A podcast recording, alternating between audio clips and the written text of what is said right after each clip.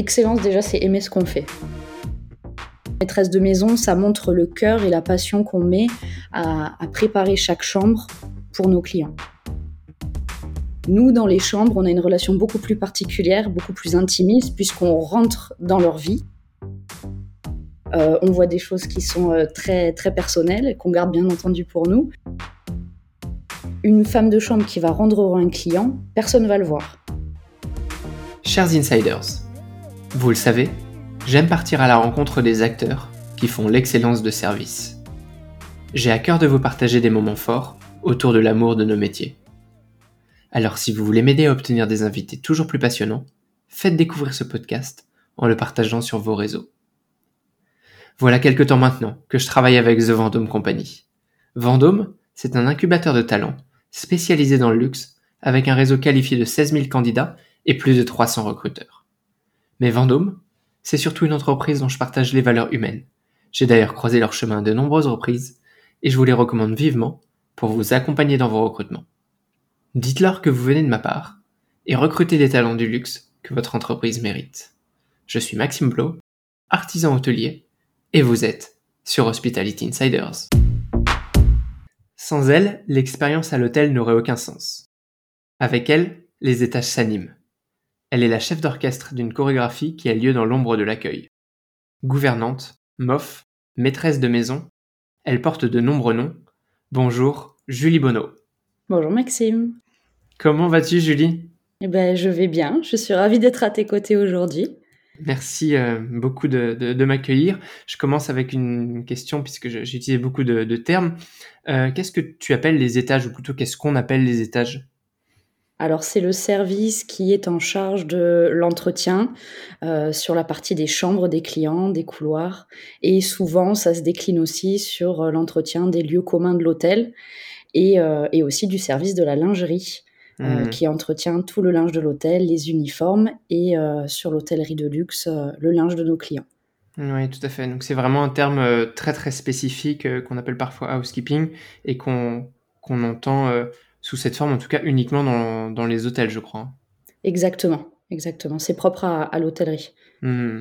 Bon, bah, très bien. Alors, dis-nous un petit peu, enfin, je ne t'ai pas posé cette question au hasard, évidemment, puisque c'est un, un, domaine que tu maîtrises très très bien. Dis-nous un petit peu euh, qui tu es et euh, qu'est-ce qui t'amène ici? Alors moi, je, suis Julie Bonneau, comme tu l'as dit tout à l'heure.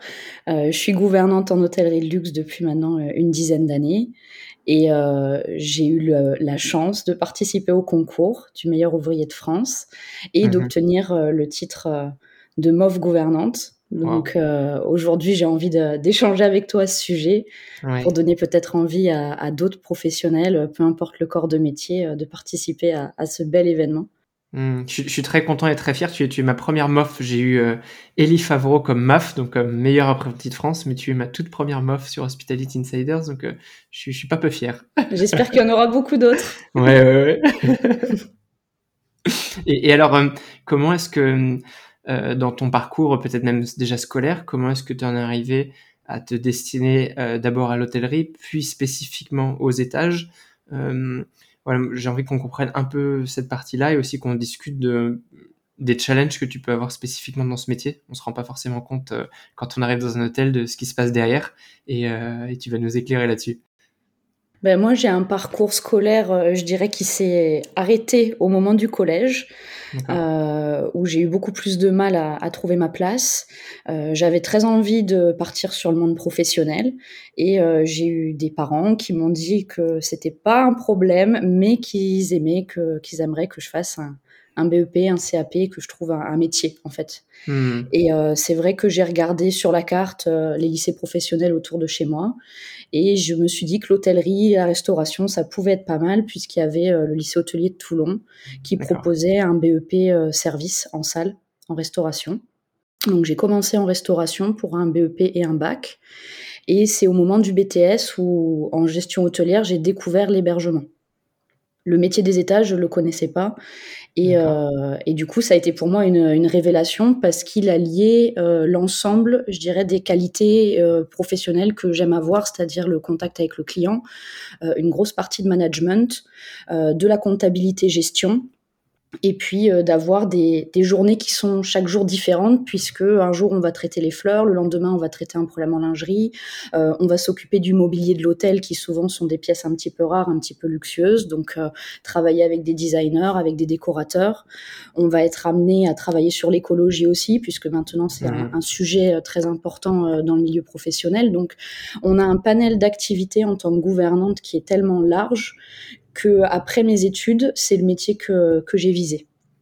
Et euh, j'ai euh, voulu rentrer dans l'hôtellerie de luxe assez jeune. Et pour y rentrer, j'ai commencé euh, mon parcours en lingerie. Je suis rentrée par la petite porte sur un palace à Courchevel. Et puis ensuite, les saisons se sont enchaînées et j'ai suivi des personnes qui m'ont invité à les suivre dans d'autres hôtels. Et j'ai eu l'opportunité de grandir, je dirais, assez rapidement au niveau des postes jusqu'au jour où j'ai pris euh, le poste de gouvernante générale. Hmm. Donc euh, ça a été pour moi, euh, je dirais un petit peu de l'autodidacte parce que parce que j'ai remplacé une gouvernante qui a quitté le jour de l'ouverture de l'hôtel. On sait que les ouvertures c'est toujours un petit peu périlleux. c'est un exercice qui est pas donné à tout le monde. Et, et j'avais proposé mon aide pour remplacer le temps de recruter quelqu'un. Et puis il s'avère que le contrat a duré un peu plus longtemps que prévu. Hmm.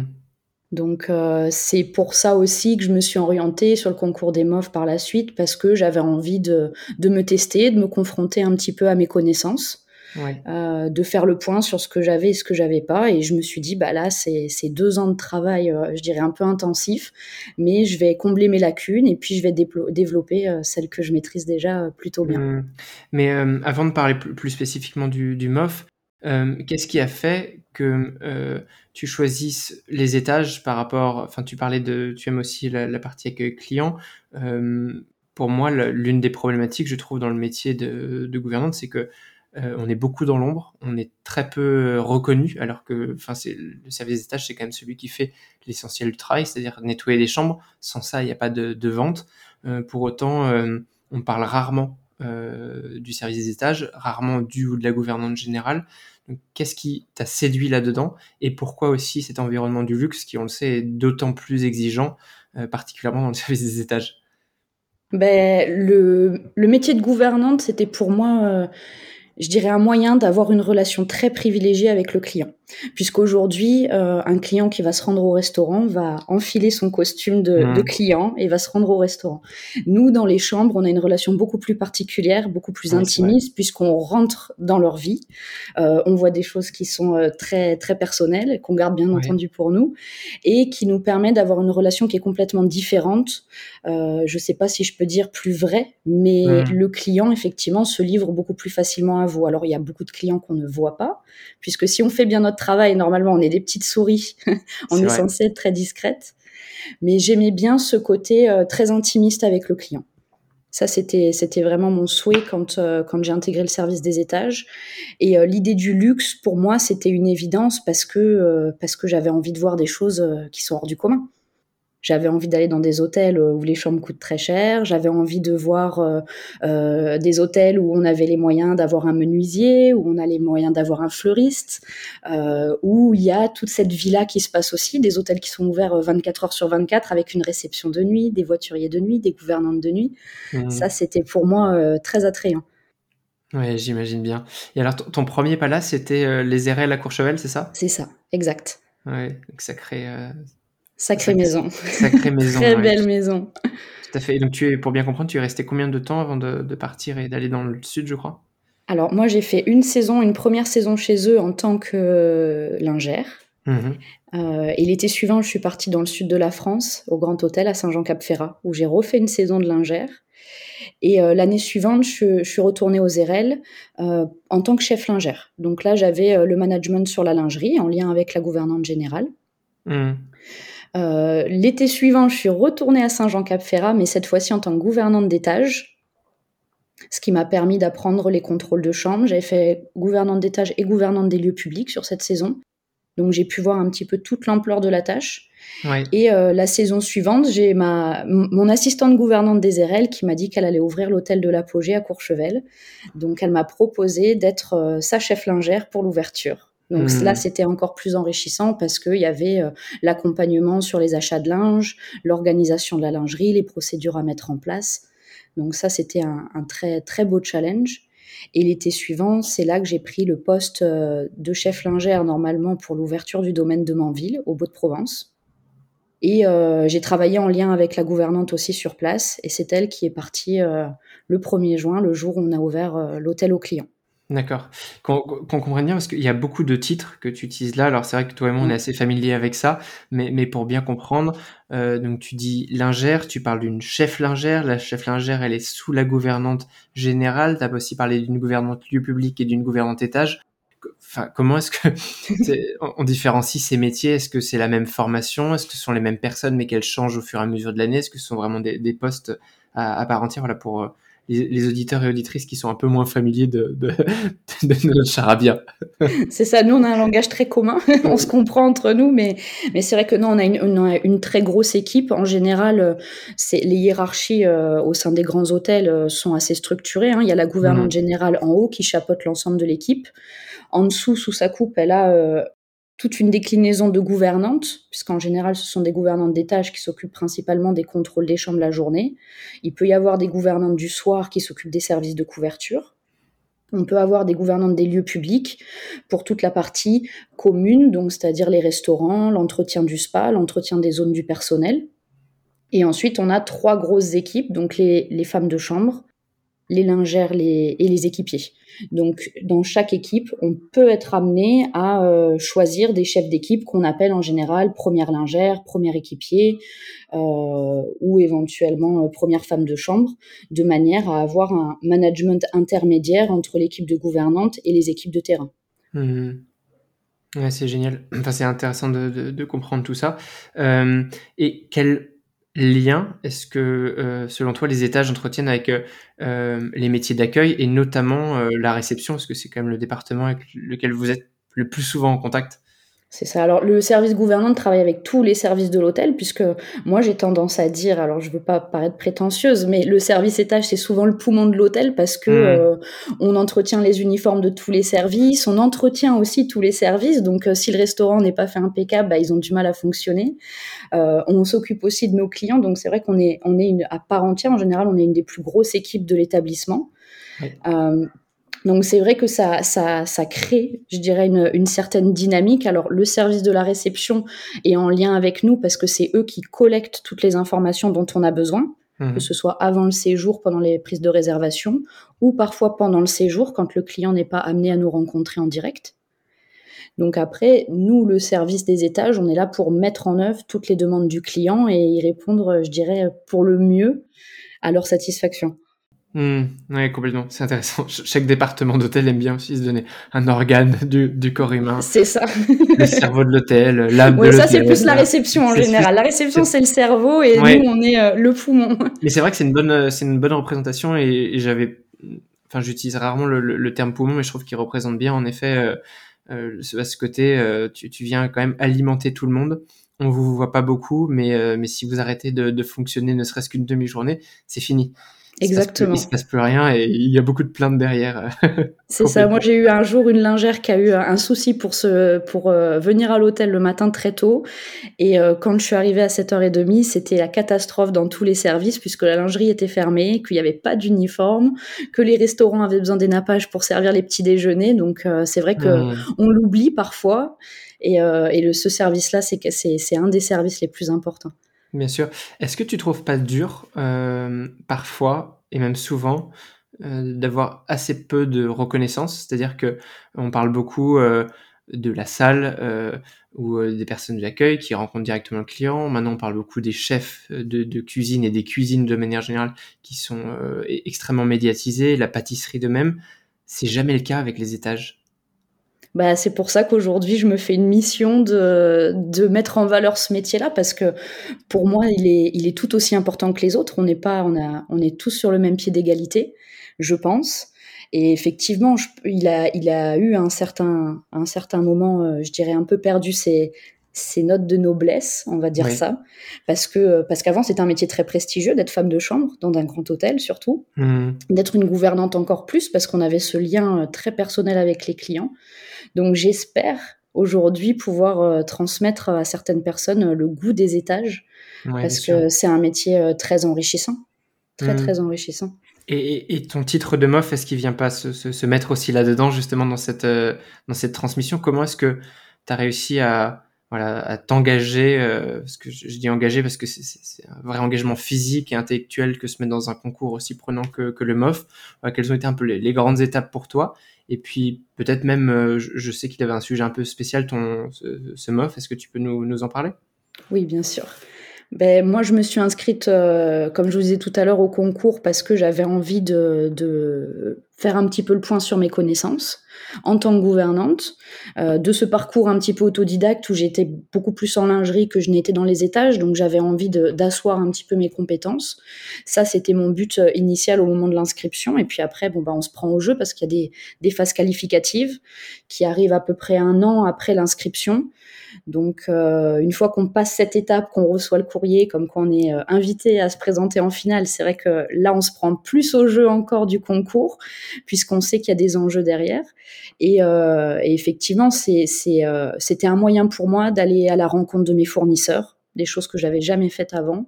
Euh, j'ai été euh, à Lille rencontrer un fournisseur de linge. Euh, j'ai été sur Marseille rencontrer un fournisseur qui fait des produits d'accueil pour mettre dans les mini-bars. j'ai été voir des, sociétés qui créent des produits très innovants, très écologiques, notamment sur les produits d'entretien. Donc c'était pour moi un moyen de continuer à créer le lien avec mes fournisseurs, avec mes équipes et, et de me faire grandir aussi pendant cette période-là. Et c'est vrai que le sujet de la finale, euh, quand il est arrivé cinq mois avant les épreuves, puisqu'on le reçoit un petit peu avant pour avoir le temps de préparer notre œuvre, euh, ça a été pour moi euh, un plaisir de le découvrir puisqu'on traitait d'écologie au sein du service des étages c'était euh, proposer une organisation d'un service housekeeping euh, dans un établissement engagé avec la norme ISO 26000. Donc euh, ISO 26000, c'est une norme RSE qui prend en compte les droits de l'homme, les conditions de travail, l'écologie, l'environnement, les communautés locales mmh. et bien entendu la gouvernance de l'organisation parce qu'il faut quand même que ce soit des projets qui soient viables. toute entreprise est là quand même pour faire de l'argent. Donc, euh, il faut que cette organisation puisse être euh, mise en place dans un établissement. Mmh, ah, c'est génial. Et euh, c'est descriptible de dire un peu ce que, ce que tu as dû présenter? Est-ce que tu serais capable de, de l'expliquer sans qu'on puisse le voir? Ben, moi, j'ai créé un établissement, donc pas très loin de chez moi, sur un terrain qui est à côté au Castellet, qui était un, un hôtel sous forme d'écologe. Donc, j'avais travaillé avec des architectes qui travaillent en construction bioclimatique et qui m'avait proposé des chambres d'hôtel très personnalisées, autonomes en énergie pour la majorité, avec un système de piscine qui se, qui se filtre elle-même, avec de la récupération d'eau de pluie pour tout ce qui était des énergies.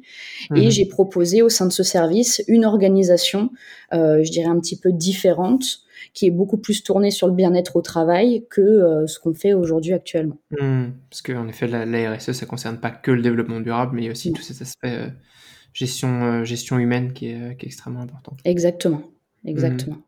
Et est-ce que tu penses que le luxe et le, développement durable font bon ménage, si je peux utiliser ce terme-là?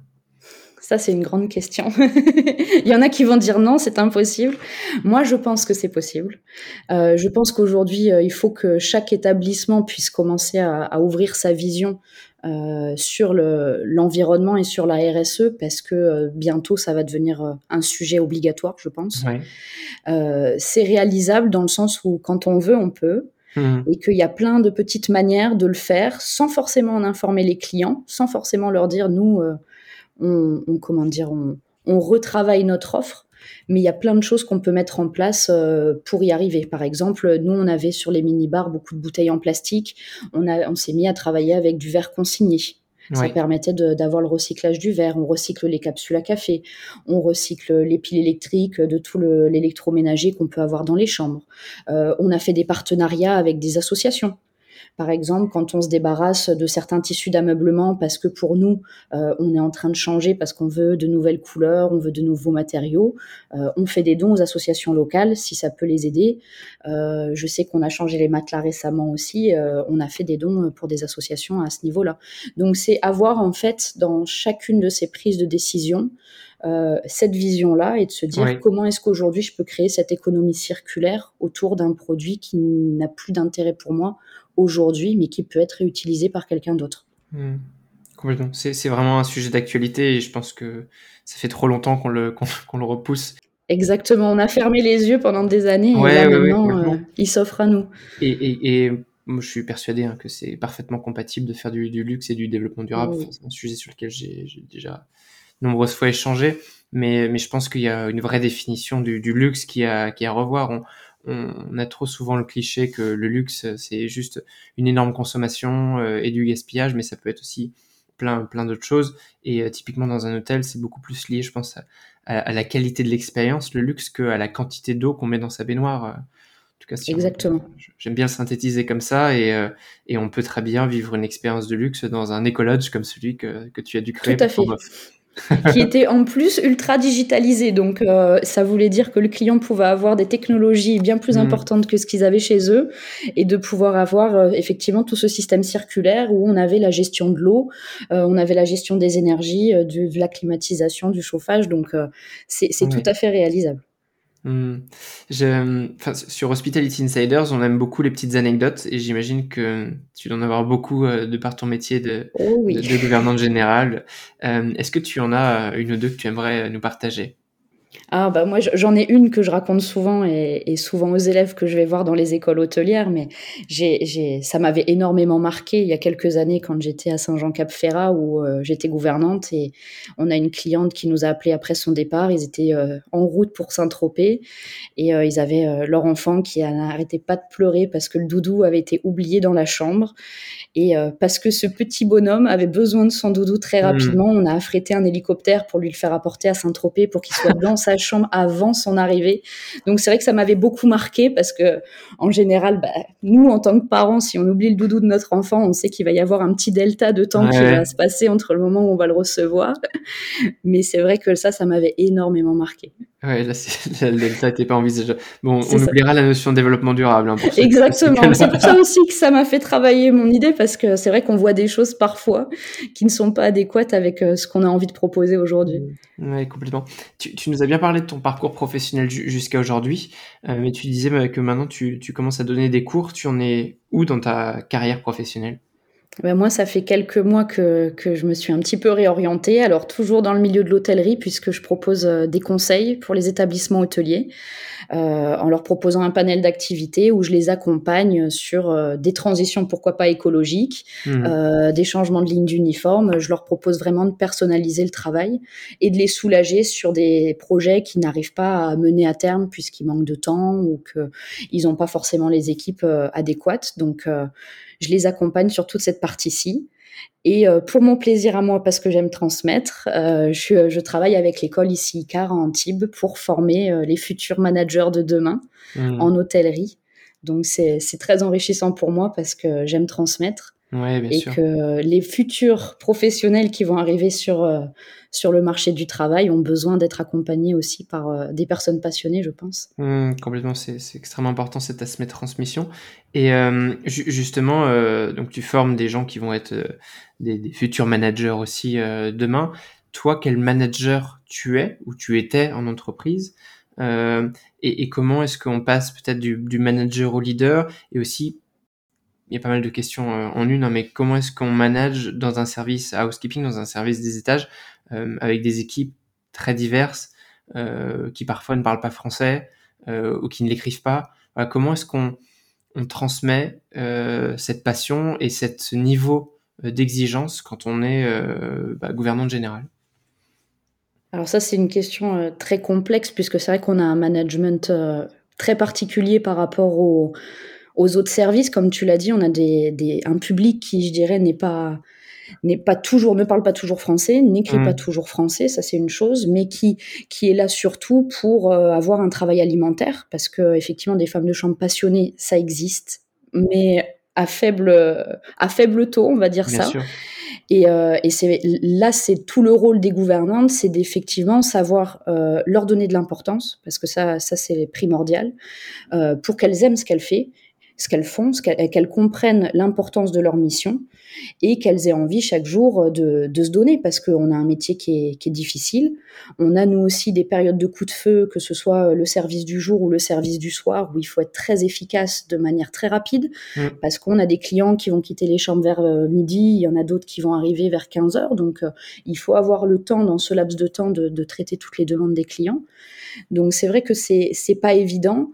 Euh, c'est pas toujours évident aussi parce qu'on n'a pas euh, les directions d'hôtel parfois euh, mettent un petit peu ce service là de côté. On en a parlé tout à l'heure. On met plus en avant la cuisine, on met plus euh, en avant des métiers d'accueil. On oublie que le service des étages est primordial.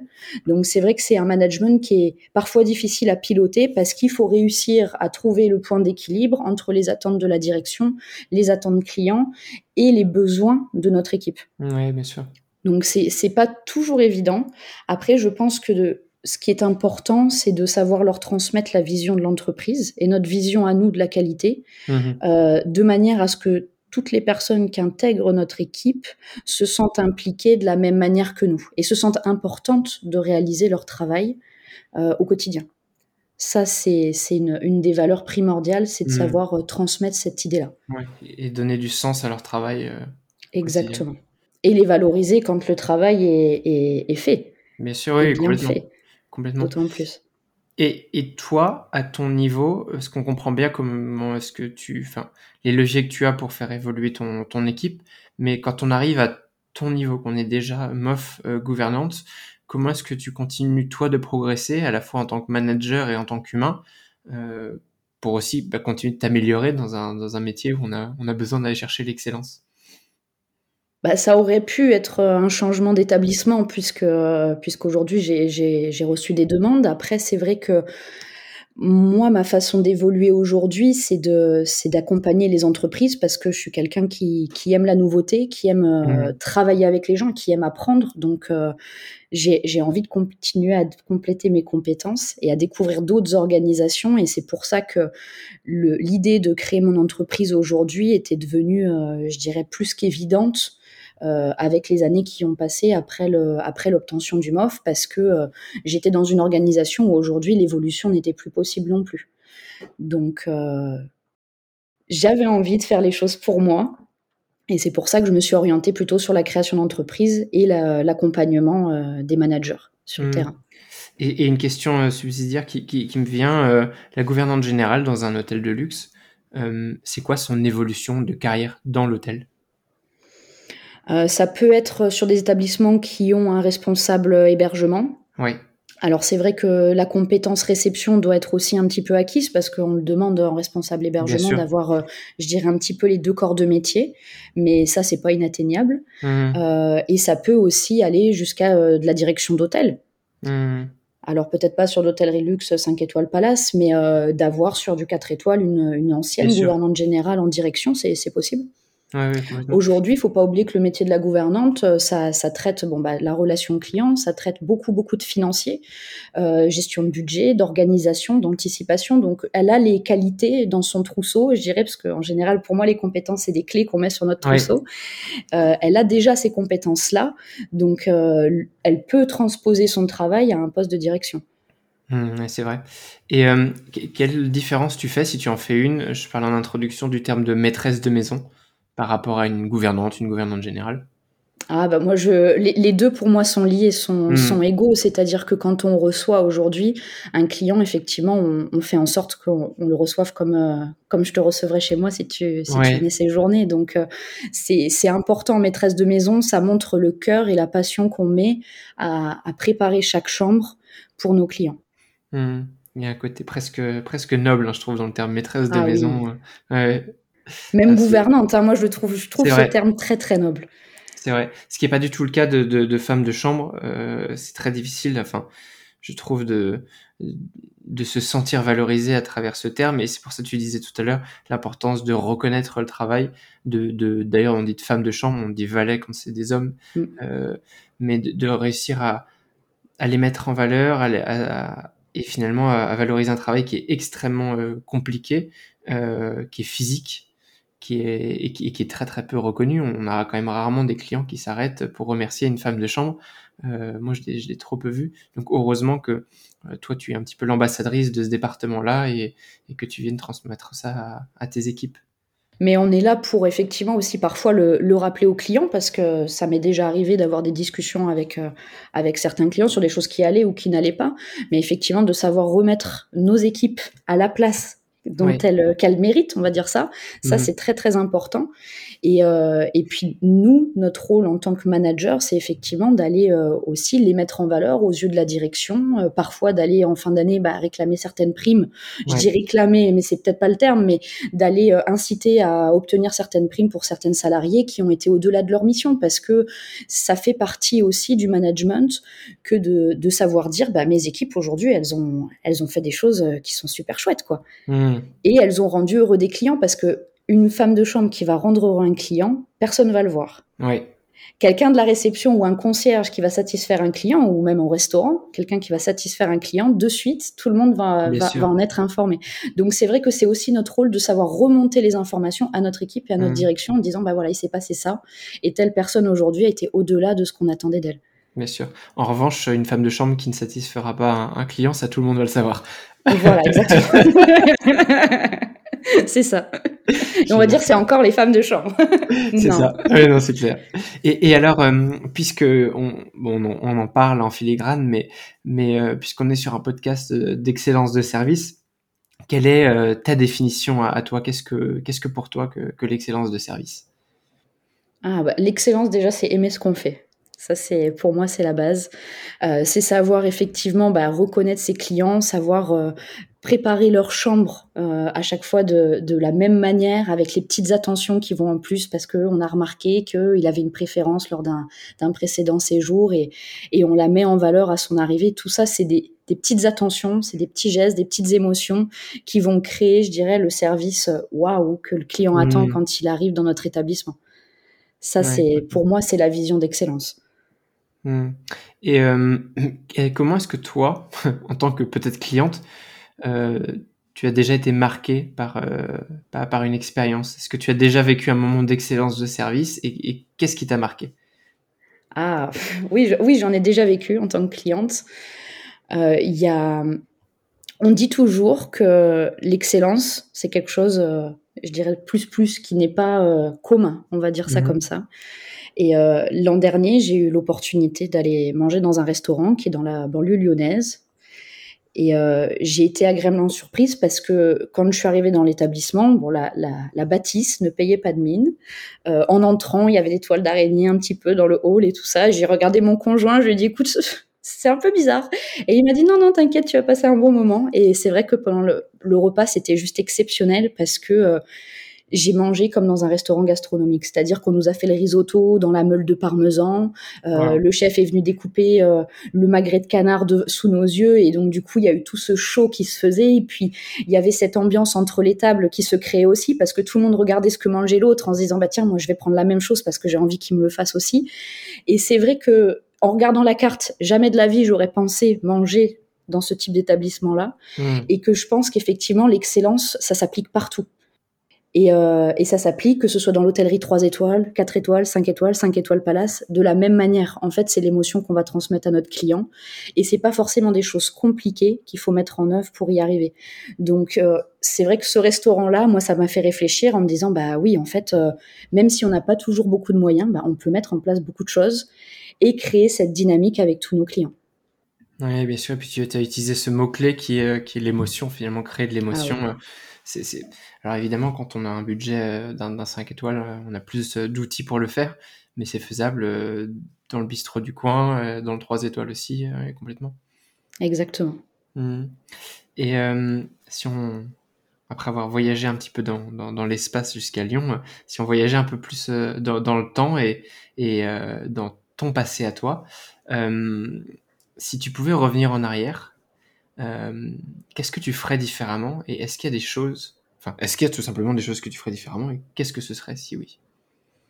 Bah, je, je pense pas parce que parce qu'aujourd'hui j'ai j'ai la chance d'avoir 31 ans, bientôt 32, d'avoir eu euh, des expériences euh, qui étaient folles, qui étaient Mmh. très enrichissantes. Euh, j'ai obtenu le concours des MOF il y a peu de temps, donc c'est vrai que j'ai, je me suis donné les moyens, au fur et à mesure de mon début de carrière, on va dire ça, d'obtenir ce que ce que j'avais envie. Et, euh, et je pense que j'ai, pas de regrets sur ce que j'ai fait. Après, euh, aujourd'hui, ce que j'aimerais d'autant plus, c'est pouvoir voyager, parce que euh, j'étais euh, sortie du BTS en me disant que j'aurais l'opportunité de faire des saisons à l'étranger. Et puis, les contacts que j'ai eus au fur et à mesure de, de mes expériences euh, m'ont emmené euh, dans différents établissements, mais à chaque fois en France. Donc, euh, moi, c'est les voyages que j'aimerais pouvoir développer après. Ouais. Ouais, je comprends bien. Mais enfin, c'est- assez impressionnant d'ailleurs. euh, Quand tu dis ton âge, j'ai un peu tiqué. Je... Waouh, elle vient de nous raconter euh, l'expérience d'une vie. Et, et là, tu es en train de nous dire en fait que tu, tu as juste 31 ans. C'est Ce n'est que fou. le début. Ce n'est que le début. Ouais, il y a, il y a beaucoup de belles choses du coup à venir. Tu es déjà MOF. Euh, tu es en train de créer ton entreprise. Donc, euh, bravo en tout cas pour, pour déjà ce, ce, ce beau parcours. Et euh, je, je suivrai la suite avec, avec énormément d'attention. Et alors, euh, pour continuer sur, sur le partage, est-ce que toi, euh, tu as un, un livre de chevet euh, que tu recommanderais à, à nos auditeurs, pas forcément euh, en lien avec nos métiers, mais en tout cas quelque chose que, que tu aimes lire et relire? Alors moi j'avais un livre que j'ai que j'ai lu et qui m'avait beaucoup marqué, c'était L'alchimiste. Mmh, Paolo Coelho Voilà, c'est ça. Très bon livre. C'est vrai que j'aime bien les, les livres avec de la réflexion sur soi parce que ça permet euh, par moment de se remettre un petit peu, euh, de se réaligner soi-même, je vais dire ça. Ouais, ouais.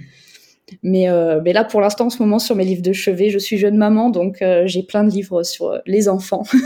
donc, je m'abreuve de nouvelles compétences. On pourra faire un jour un, un épisode sur Exactement, la vie de maman, la maternité. Tu, tu nous feras des recommandations c'est ça, avec grand plaisir. plus ciblées. Bon, alors, à défaut d'un livre, est-ce que tu as peut-être une, une citation favorite, un espèce de, de mantra que, que tu répètes? Alors là, je vais te présenter un livre. Je l'ai sorti exprès.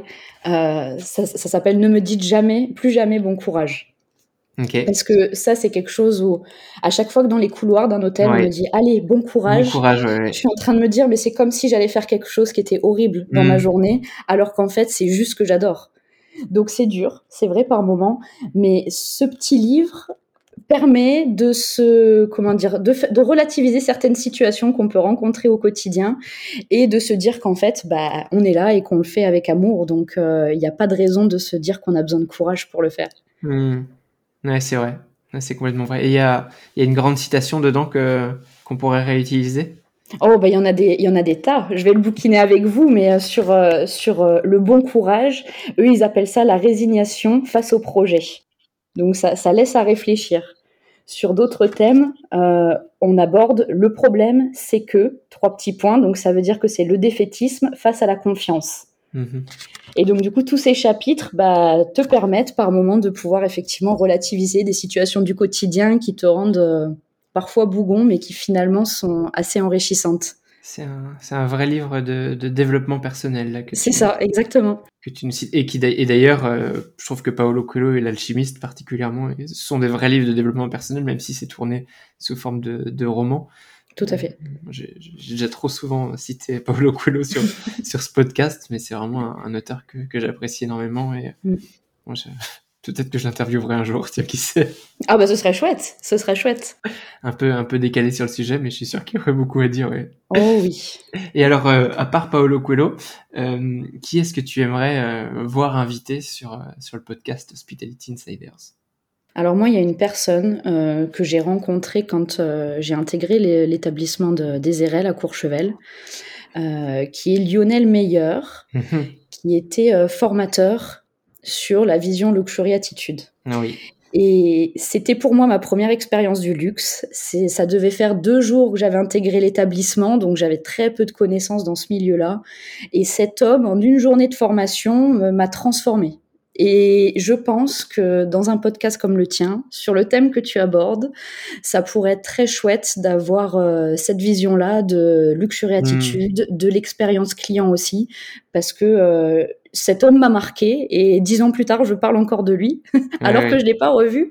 Donc, je pense que ça pourrait être chouette. Bon, c'est amusant que tu parles de, de Lionel Meyer, parce qu'il faut quand même que je rende hommage à, Eric Perret, qui était euh, l'un des épisodes phares de, de l'émission et qui a justement travaillé avec Lionel Meyer et qui parle beaucoup de lui. En fait, ils ont, ils ont monté Luxury Attitude ensemble. Ah, bah, super. J'ai déjà eu euh, un, un, des deux euh, éléments principaux de Luxury Attitude et je serais ravi d'avoir Lionel Meyer aussi pour, avoir sa vision, surtout qu'il continue de, d'exercer son métier auprès d'établissements hôteliers notamment. Donc, ce serait intéressant de, de, de l'entendre parler, tout à fait. Ah bah, je serais ravi de l'écouter. Écoute, on lui passera, on lui passera le message pour, un, pour un futur épisode. Superbe. Et alors, euh, si quelqu'un souhaitait euh, te contacter pour tes services ou euh, pour continuer cette conversation avec toi, quel est le meilleur moyen pour le faire? Alors moi, je suis joignable sur tous les réseaux sociaux, euh, Instagram, Facebook, LinkedIn. Mhm. Et euh, depuis peu, j'ai mon site internet, donc euh, ils peuvent aller découvrir mes offres sur jbgouvernante.com. Parfait, je mettrai toutes les, les références en commentaire du, du podcast. Merci beaucoup. Julie, je voudrais te, te laisser le, le, mot de la fin, si tu avais un message à faire passer aux, aux insiders, qui sont donc les, les auditeurs de, de notre podcast. Euh, quel serait-il? Eh ben, j'aimerais leur dire qu'ils aiment ce qu'ils font, qu'ils aiment transmettre aussi ce qu'ils font au quotidien et qu'ils continuent. Surtout, on a un des plus beaux métiers du monde, l'hôtellerie et la restauration. Ça nous ouvre de magnifiques portes. Et euh, éclatez-vous dans ce que vous faites. Et je serais ravie de croiser votre route un jour ou l'autre. Mmh. Ça donne très très envie. En tout cas, merci beaucoup d'être venu faire un tour sur Hospitality Insiders. On te souhaite tout le, tout le meilleur succès, aussi bien euh, dans, dans ta vie de maman que dans ta vie professionnelle. Et, euh, et à très bientôt, Julie. Merci beaucoup, Maxime. Chers Insiders, qu'avez-vous pensé de cette aventure dans les étages? J'ai adoré échanger avec Julie autour des problématiques de nos métiers. Maintenant, c'est à vous. Si vous souhaitez m'aider et me donner de la visibilité, rendez-vous sur Apple Podcast pour laisser une note ainsi qu'un commentaire. C'est le meilleur moyen de me faire connaître et de faire grandir notre communauté d'insiders. Et si vous ne souhaitez rater aucune de mes actualités, rendez-vous sur le site hospitalityinsiders.net et abonnez-vous à la newsletter. Je m'appelle Maxime Belot et je vous dis à bientôt.